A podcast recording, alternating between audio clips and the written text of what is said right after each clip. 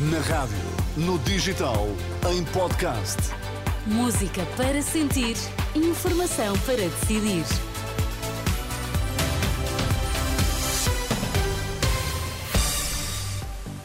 Bebés prematuros sem assistência médica em Gaza vão ser transferidos para o Egito. O Papa renova apelo à paz e lembra que com a guerra só ganham os traficantes de armas.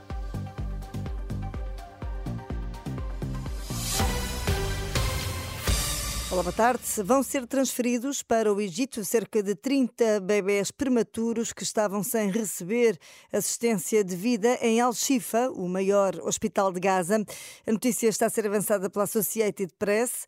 O hospital foi, avisar, avisa, foi, visitado no sábado por uma delegação da Organização Mundial de Saúde, que considerou esta unidade uma zona de morte, dadas as carências.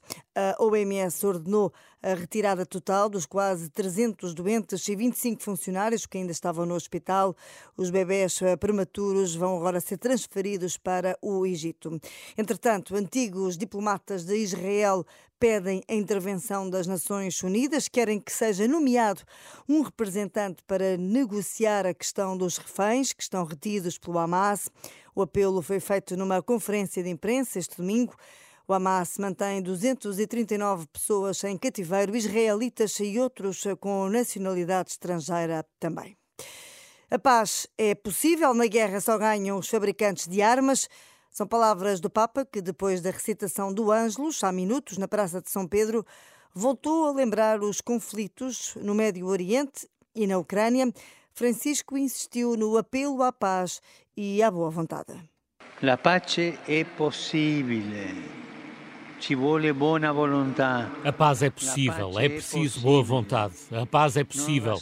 Não nos resignemos à guerra e não esqueçamos que a guerra é sempre, sempre, sempre uma derrota. Só ganham os fabricantes de armas. Soltanto guadagnano i fabbricatori delle armi.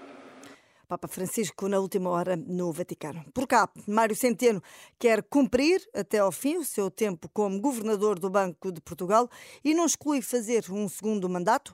A notícia avançada na edição de hoje eh, do Público. O jornal escreve que o antigo ministro das Finanças não cede à pressão depois do PSD e outros partidos terem exigido a sua demissão.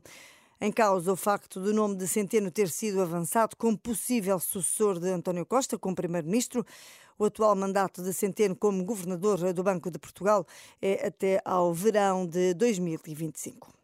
O modelo do sistema de depósito e reembolso de embalagens descartáveis que está a ser regulamentado pelo governo é demasiado burocrático e ineficaz. A denúncia é da Associação Ambientalista Zero.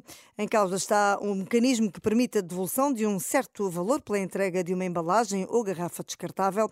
O modelo aprovado no Parlamento em 2018 deveria ter entrado em funcionamento no início do ano.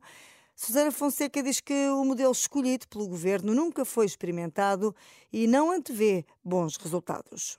O atual governo uh, apresenta um modelo que não existe, digamos assim, noutros países, que não foi estudado em nenhum dos, dos estudos que foram realizados um, ehm, e que essencialmente deixa uma grande parte da responsabilidade pelo funcionamento do sistema, nomeadamente em termos da recolha, uh, aos municípios e aos sistemas de gestão de resíduos. E, portanto, isto vai contra tudo aquilo que se sabe sobre o bom funcionamento dos sistemas de depósito, é estar a tornar um sistema que é normalmente muito simples e vertical, num sistema muito horizontal, com muita burocracia e muitas possibilidades das coisas funcionarem mal. E certamente muito menos eficiente do ponto de vista ambiental.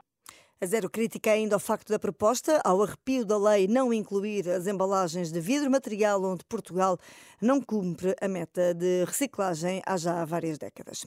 É tudo quanto a notícias que são novamente atualizadas aqui na Antena da Renascença daqui a uma hora. Fique por aí na companhia da sua rádio.